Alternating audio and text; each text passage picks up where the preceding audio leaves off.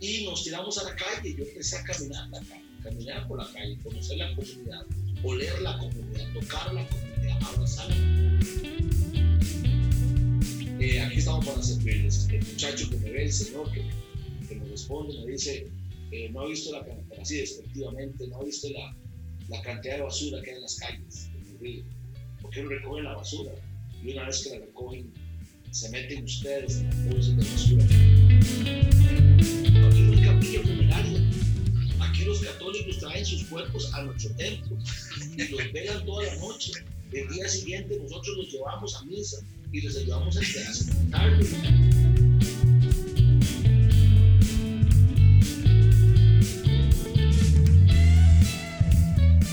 ¿Qué tal amigos? Bienvenidos a Revolución. Yo soy Abel. Y yo soy Mateo.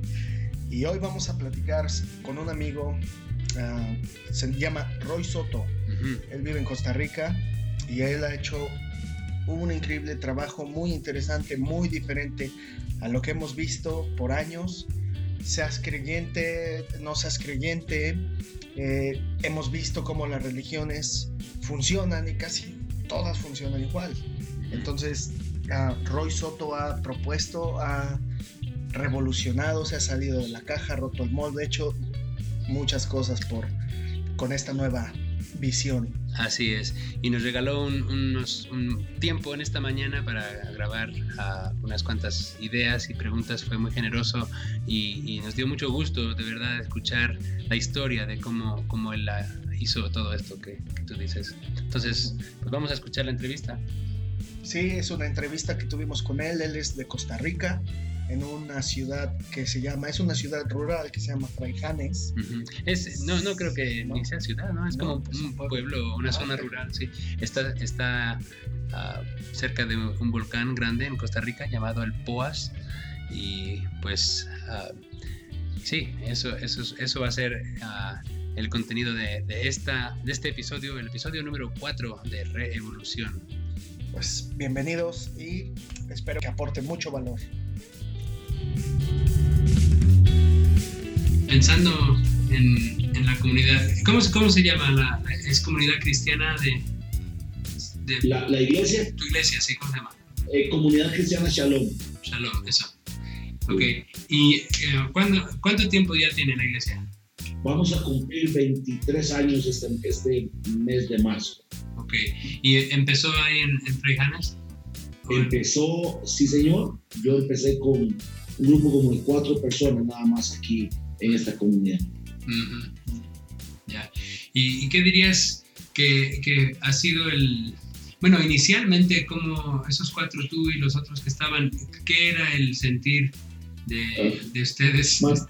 Mira, lo que digo, yo creo que en, en honestidad la historia, tengo que ir un poquito más atrás. Mm. Es que hay que, eh, bueno, no sé si sabes, que yo, o saben, yo fui hijo de pastor, mi papá fue pastor 40 años de una iglesia muy, denomina, muy denominacional, perdón, pero muy legalista aquí en el país, -huh. lo cual no generó en mí eh, ver a la iglesia, describirla como un ambiente, eh, vamos a ver, de refugio, de, de, familia, todo lo contrario, más bien este, viví muy frustrado con el sistema. Puedo entrar en detalles, pero en ese momento. O sea, la iglesia a mí de base me. Luego, eh, eh, entré al seminario para sacar mi primer eh, eh, grado en teología y la, nació otra frustración. Y era que por una incidencia del Espíritu Santo, básicamente, empecé a hacer algo que hoy ya logro articularlo de esta forma, hacer una relectura del Evangelio. Uh -huh es la forma en la que me quité eh, los lentes viejos del tradicionalismo, del evangelicalismo, de aquella, de aquella forma ambigua, obsoleta de, de, leer el Evangelio, y me los quité y empecé a releer la escritura. Pues esa, ese encuentro con esa matriz eh, me llevó a un proceso de gestación en el que duró varios años, yo ahí formando criterios eh, moviéndome, moviéndome, intentando buscar respuestas en el sistema tradicional. Y nunca hubo ninguna respuesta. Todas las, las respuestas a mis preguntas, por ejemplo, es cómo es que la iglesia habla de justicia, de amor, de compasión, y no veo ese discurso encarnado en la realidad comunitaria. cómo es que la, en la Biblia no habla de líder, no existe una base bíblica cuando se menciona el líder que tenga que ver encarnado etimológicamente en la dinámica de los que servimos al reino de Dios, sino más bien Jesús habla de sirvientes y todas las preguntas que hice nunca, nunca obtuvieron respuestas. También cuestioné, como hasta el día de hoy, eh, las denominaciones con estructuras de poder y de control, eh, bajo lógicas que yo llamo lógicas de Babel, es construyamos algo para ser reconocido. Entonces, la respuesta de muchos de los teólogos que me enseñaron fue, bueno, compadre, esta es la forma, así es como es esto, y no hay, no hay otra manera de hacerlo, esta es la forma. Entonces, eso lo que generó en mí fue una segunda frustración, eh, grave frustración, porque entonces buscaba en, escenarios eclesiásticos donde podía armonizar mi teología y mi deseo por hacer algo, y aunque suena muy arrogante, hermano mío, no, no conocí un lugar, no, encontré ningún lugar donde yo podía ir con este, con este, con esta relectura, con este pensamiento que eh, indudablemente era subversivo, o más bien creo que sigue siendo subversivo, no por Roy, es que la naturaleza del evangelio subversivo al sistema de opresión.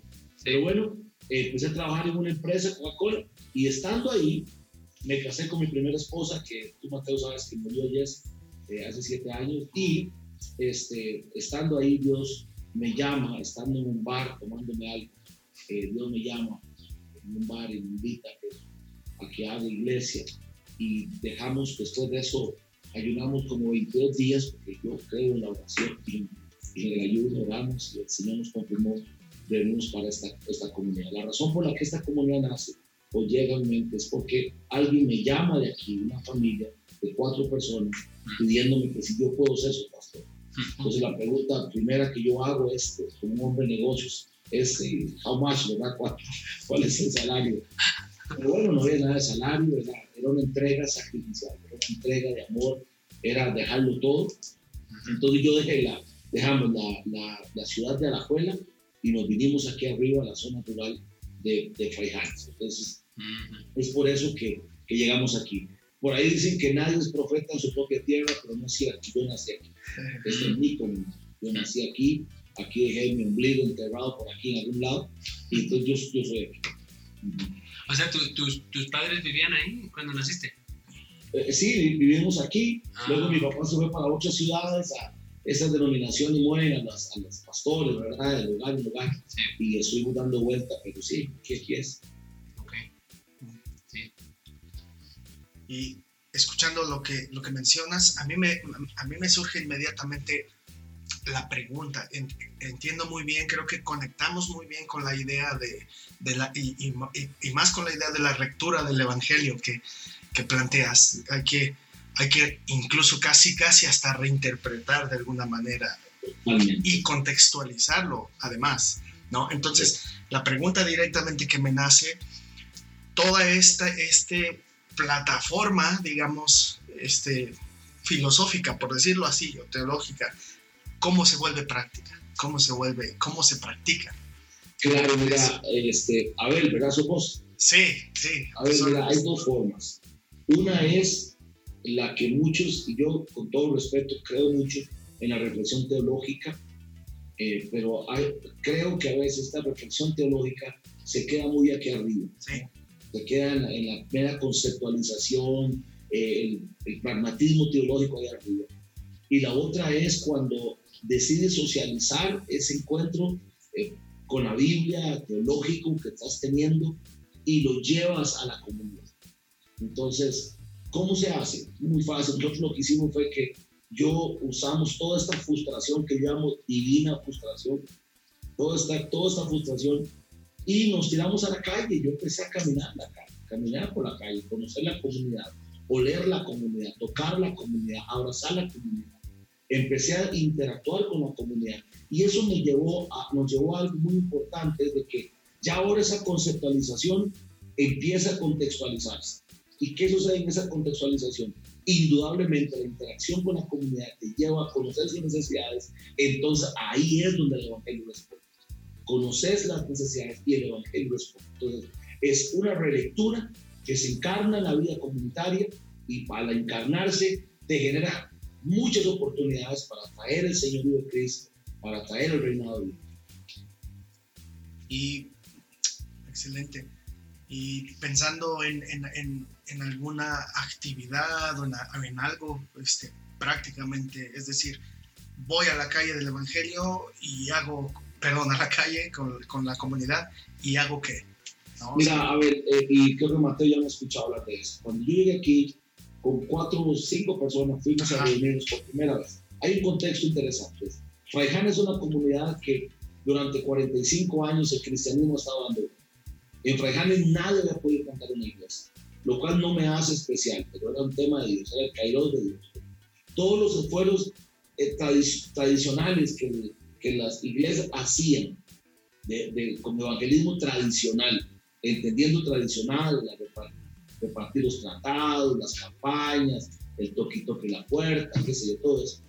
Todos los esfuerzos eran, eran rechazados por la comunidad, con machetes, con piedras. Ellos decían que era la única comunidad en toda la zona donde una iglesia evangélica nunca iba a poder establecerse. Entonces vamos a ver, vengo frustrado de la vivencia infantil en un hogar, vengo frustrado teológicamente y ahora vengo a esta comunidad y me encuentro un panorama hostil donde no quieren a los evangélicos. Entonces, bueno, el punto es, es simplemente encarno esa realidad teológica, ese, ese despertar, esa relectura del evangelio, esa hermenéutica diferente, la llevo a la comunidad y me presento ante los líderes de la comunidad haciendo esta pregunta. ¿Qué podemos hacer por usted? Yo soy Roy, eh, soy el pastor, y esto es muy importante que quede claro, soy el pastor de Fraijanes. Yo no soy el pastor en Fraijanes soy pastor de en el geográfico de es propiedad, es pertenencia, está en mi comunidad. Y eh, aquí estamos para servirles. El muchacho que me ve, el señor que me, que me responde, me dice, eh, no ha visto la cantidad, así despectivamente, no ha visto la, la, cantidad de basura que hay en las calles, en el río. ¿Por qué no recogen la basura? Y una vez que la recogen, se meten ustedes en las bolsas de basura, porque para nosotros los evangélicos son, son más. Wow. Entonces, indudablemente, eh, queridos, hay dos formas en las que yo puedo analizar esa descripción. Una es de la ofensa y, decir, chingado hombre, ¿qué te pasa? o la otra es, vamos a ver si puedo usar la palabra desde la psicología, entender cuál por qué me dice esto, qué me quiere decir. Y eso fue lo que hicimos. Lo que, él me está diciendo, amigo Hollywood, es, nosotros no le encontramos ninguna utilidad a los evangelismos. No representan ningún uso para la comunidad. De la misma manera que tenemos basura que estorba y que no se usa, así son ustedes para nosotros. No representan ninguna utilidad. Yo rápidamente, bueno, Dios me ayudó a entender eso. Y le dije, está bien, nosotros vamos a hacer.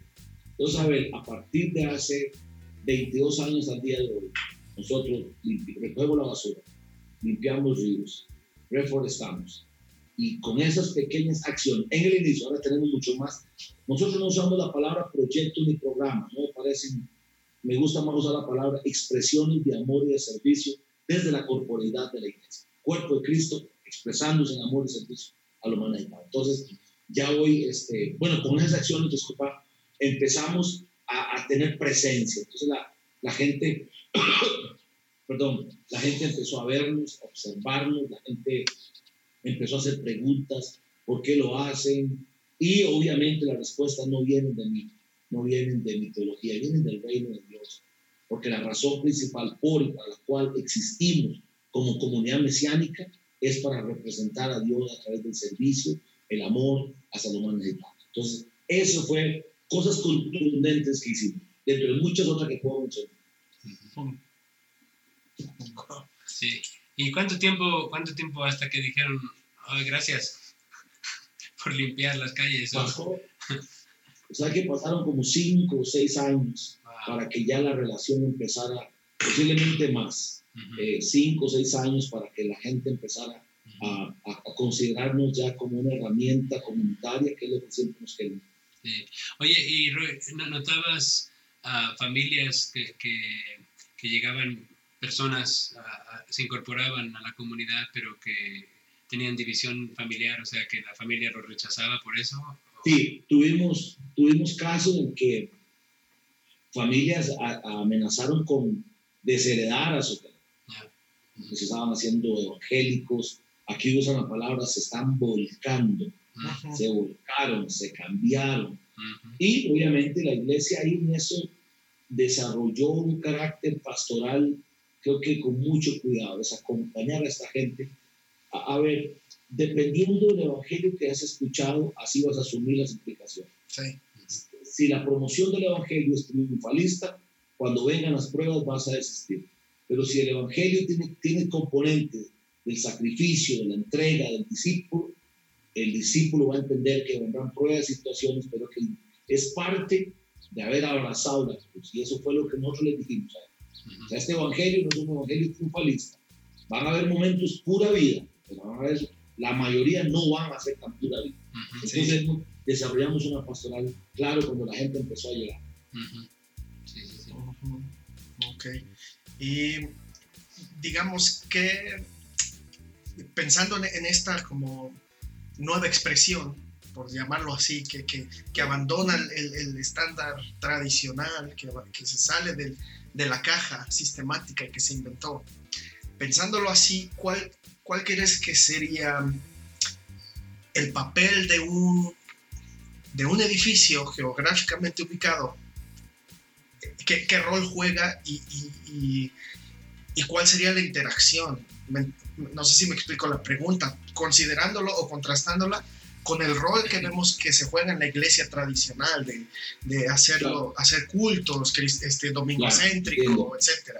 Mira, yo eh, no sé si pueden accesar, grabé un video, no sé si lo viste, Mateo, que se llama El, culto que no se forma. ¿Ya lo viste? Sí, sí, sí, sí. Los, los, dos ya lo vimos. Ah, bueno. El, el, yo creo que la iglesia, en esta mala interpretación, ha convertido los edificios en fines en sí mismos. ¿En qué? Perdón. Fines en sí mismos. Ah, sí, ok, sí. Que han logrado entender que, o malogrado entender que son lugares sagrados. Nosotros aquí creemos que todos nuestros edificios están subordinados a la misión de amar y servir a la gente. Todos los edificios. Es una pérdida. Yo diría que es maná que se pudre. Los recursos que tienen las iglesias, tanto en lo económico, como los edificios a nivel de infraestructura, que nada más los usamos seis horas a la semana para hacer una liturgia que está desvinculada de la comunidad. Para mí es un pecado, eso es, eso es maná podrido, eso es maná que se pudre. Yo creo que debemos de abrir las puertas, tenemos que quitar las paredes, que la comunidad entienda que cuenta con nuestros activos, que, que somos parte, que estamos metidos en esta comunidad y que lo que tenemos también es de ellos aquí sucede esto. A ver, y Mateo, aquí no hay capilla funeraria. Aquí los católicos traen sus cuerpos a nuestro templo y los velan toda la noche. El día siguiente nosotros los llevamos a misa y les ayudamos a, sepultarlos. O algunas veces nos piden a nosotros, sin importar quién, sin importar quién. A mí no, eso, mira, hay que tener claro, esto, eh, el Evangelio no es una transacción económica es el ejercicio piadoso de Cristo nosotros amando y redimiendo a la gente. Y si nosotros podemos servir, lo que sea, entonces todo, todos nuestros servicios están rendidos a, la, autoridad de Jesús. Ahora, importante es que hay que hacer hermenéutica básica, hay que ser, nosotros somos la iglesia y nosotros somos el templo. Yo no sé en qué cabeza pensamos que este es el templo y esta es la, y esta, y esta es la iglesia. Sí.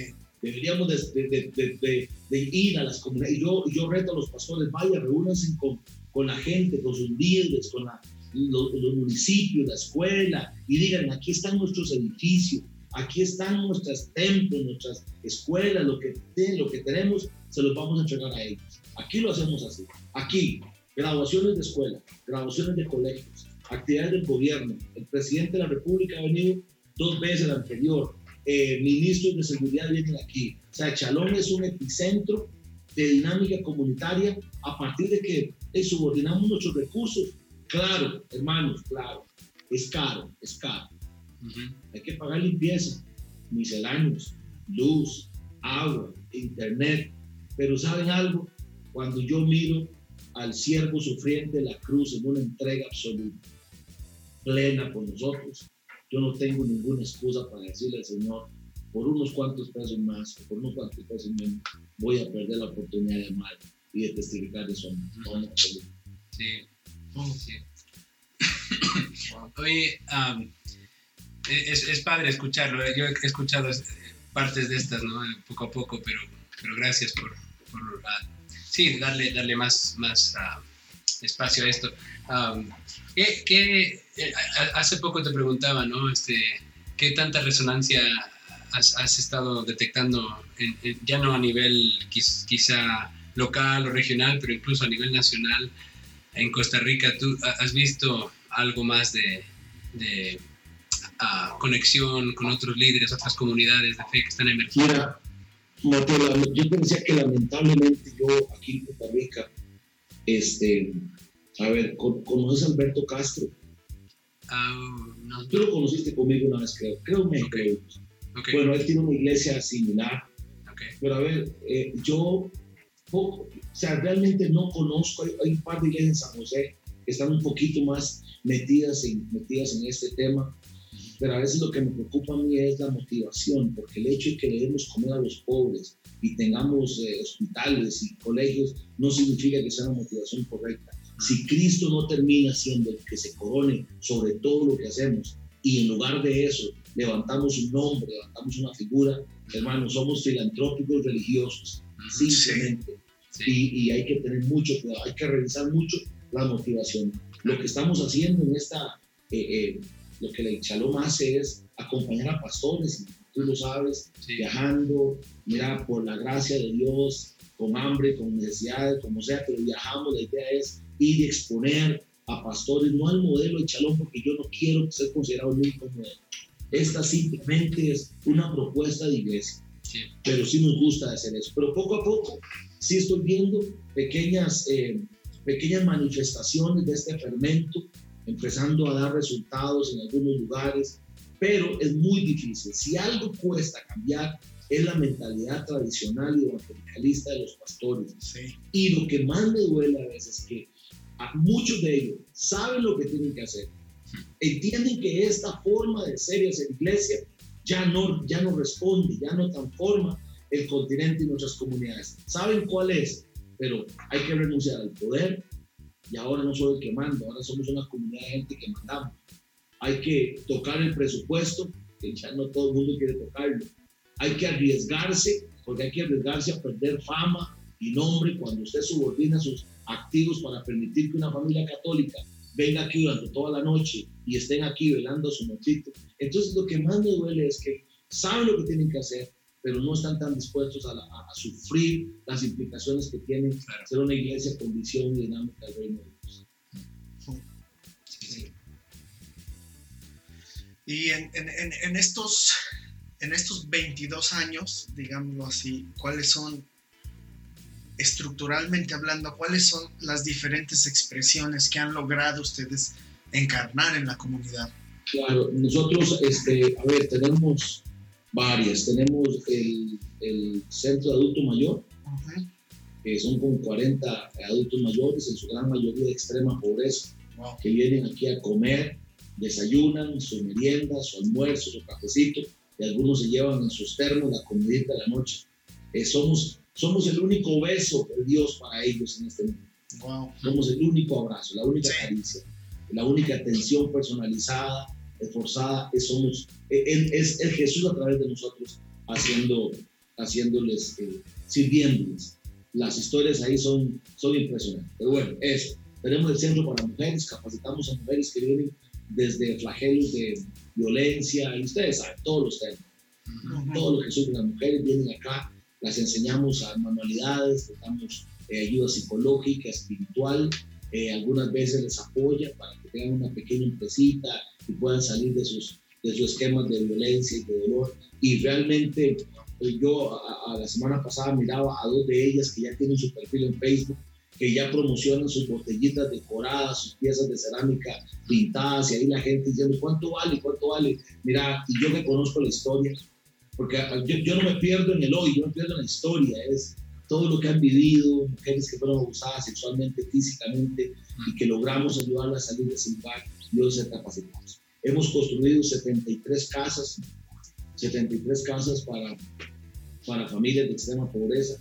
Cada casa tiene aproximadamente un valor de 12 mil dólares que nosotros eh, nos fajamos aquí, todo Mateo sabe, los emprendimientos que tenemos como negocio para poder financiar eso. Atendemos a hermanos de la calle, gente en condición de calle, yo les digo hermanos, porque son nuestros hermanos que viven en condición de calle.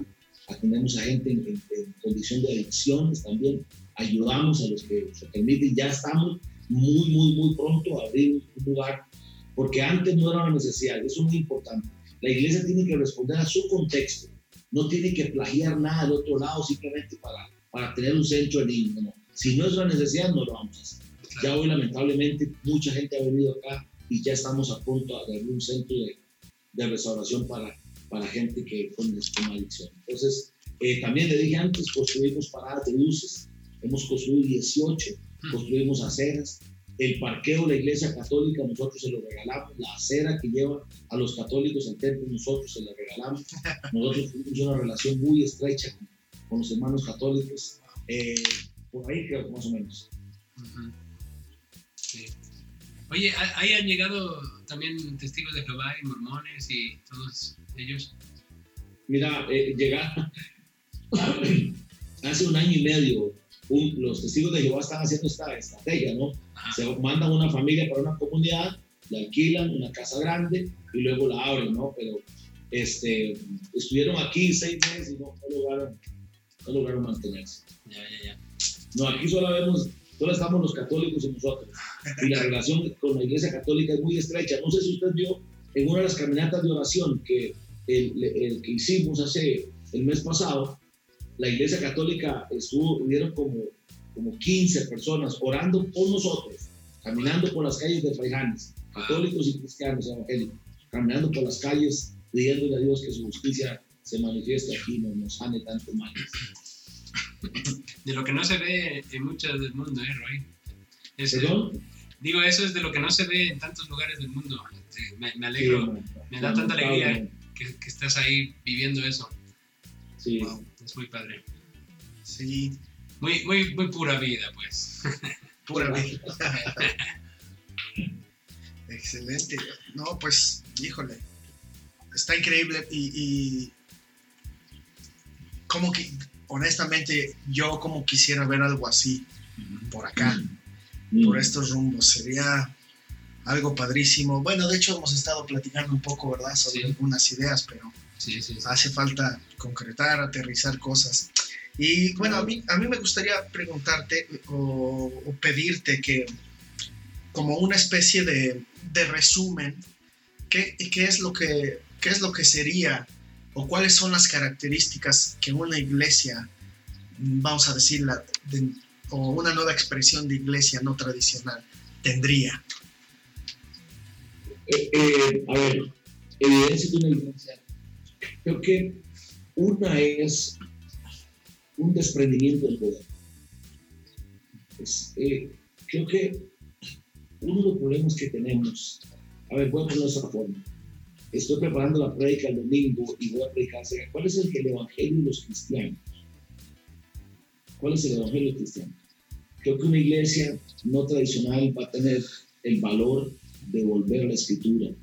Y me gusta usar la palabra volver a la matriz de la escritura, del evangelio, y sufrir un nacimiento al, nivel de Nicodemo. Si no, si no naces del, nivel del reino de Dios, esto no lo vas a lograr, no lo vas a lograr entender. Creo que es un encuentro transformacional con el Evangelio. Segundo lugar, tiene que ver con volver a entregarle el señorío a Jesús. Porque hoy, con todo respeto, América Latina tiene dioses sentados ahí, con nombre de pastores, con nombre de apóstoles, con nombre de patriarcas, con un nombre de muchas cosas. Devolverle el señorío a Cristo. Tercer lugar, es una iglesia que construye y diseña un discipulado desde la vida para la vida. ¿Qué significa?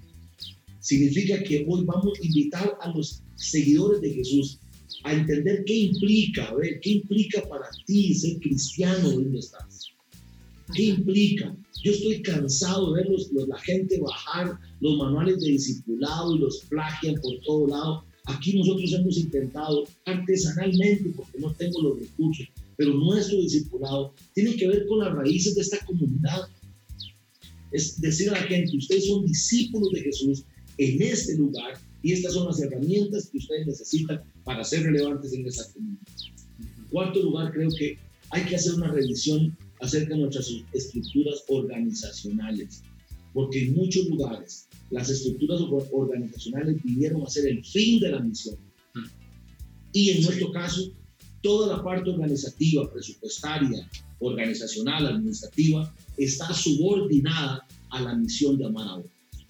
Esto, para poner en detalle, aquí los intereses económicos, los intereses económicos nunca van a privarse o van a estar sobre la misión de amar a otros. Entonces hay que revisar mucho. Una idea tiene que organizarse. De hecho, nosotros damos un taller, una consultoría, cómo llevar a una iglesia a ser una iglesia que forme una estructura organizativa que se convierta en una sierva de la misión.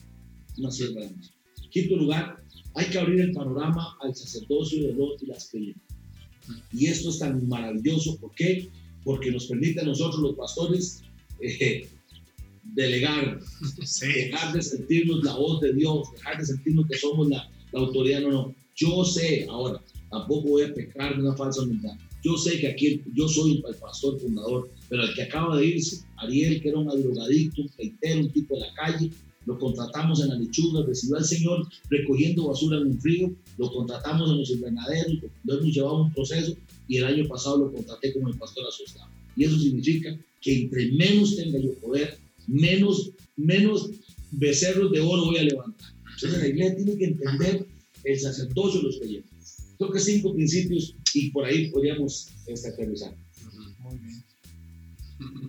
Te lo, te lo, sacas de la manga como si ya, ¿cuántas veces has dicho eso?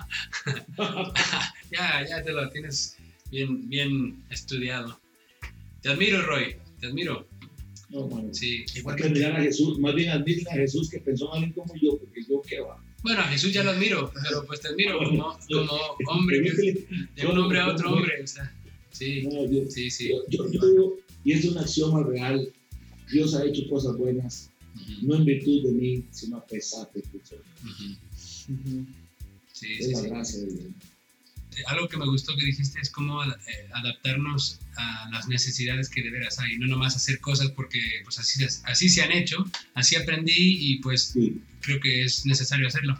Ah, pienso en, en, específico, por ejemplo, en la creación de un, de, un, de, una, de un, lugar, ¿no? de, una, de una iglesia, un templo, ¿no? un edificio, lo que quieras. Eh, eh, eso es algo que bueno, no sé, simplemente es algo secundario o es algo simplemente que dirías es un ancla, ¿no? Es, eso es una, una, una, cosa para empezar o, según el... Tener un lugar, pues tener un lugar. Sí, sí.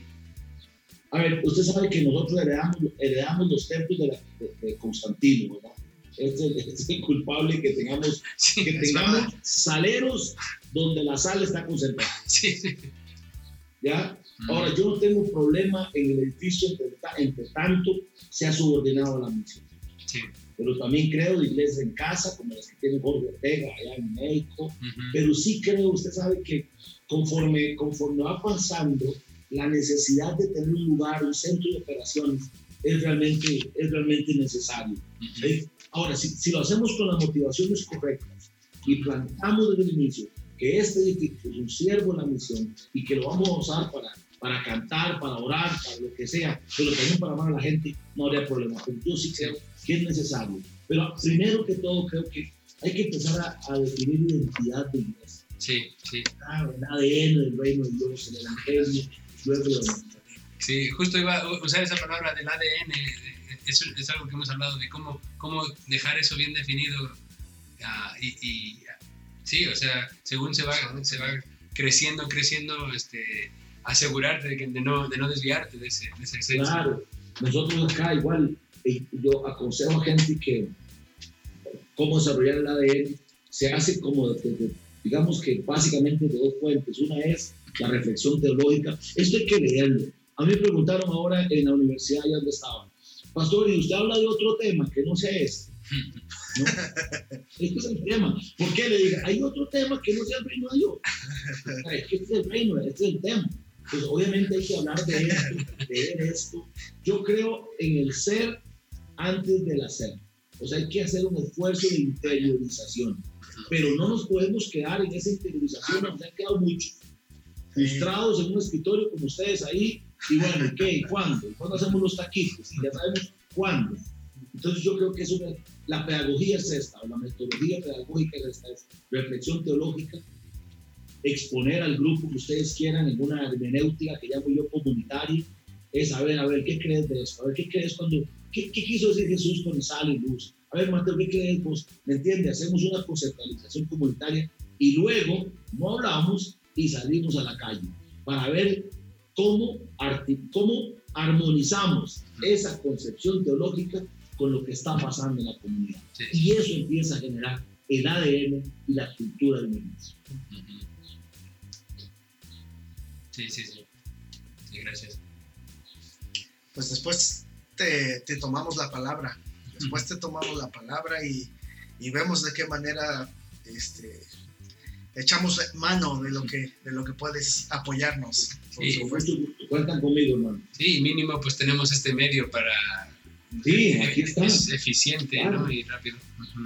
Esto hago yo con algunos pastores en algunos lugares que no pueden venir. Entonces, una vez al mes fijamos una hora y se reúnen 10, 15 en una mesa y hablamos y compartimos vida. Aquí yo creo muchísimo, gente linda, en que esta, este tema en el reino de Dios, el reino de Dios se construye a partir, o se promueve, perdón, a partir de relaciones. Ya yo a Mateo lo conozco, que Mateo siete años, tal vez ocho años, quizás más. Algo así, ajá, sí. Algo así. Y vea ustedes a dónde hemos llegado, o sea, es relaciones. Y no se trata, se trata de un aprendizaje de doble vía. Eso es lo más maravilloso. Que yo aprendo y ustedes, ustedes posiblemente pueden aprender lo que está pasando acá. Y en, y en esa dinámica, pues, promocionamos el reino de Dios. Es que cuentan con nosotros. Gracias. Sí, sí. Oye, ¿ya, ¿ya has escrito algún libro o vas a escribir algo?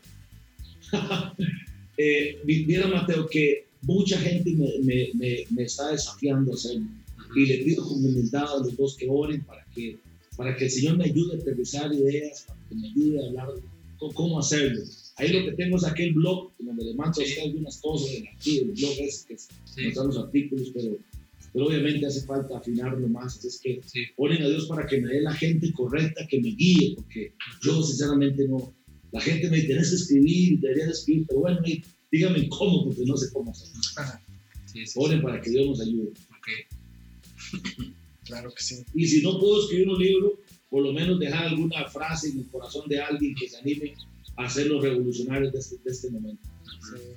¿Saben algo importante para no darles tiempo más? Tenemos que hacer énfasis en la niñez, en la adolescencia y en la juventud mediana, 18 años para abajo. Mm. Hay una voz del cielo, y lo digo así como bien pentecostal, hay una voz del cielo gritando que prestemos atención a esta generación.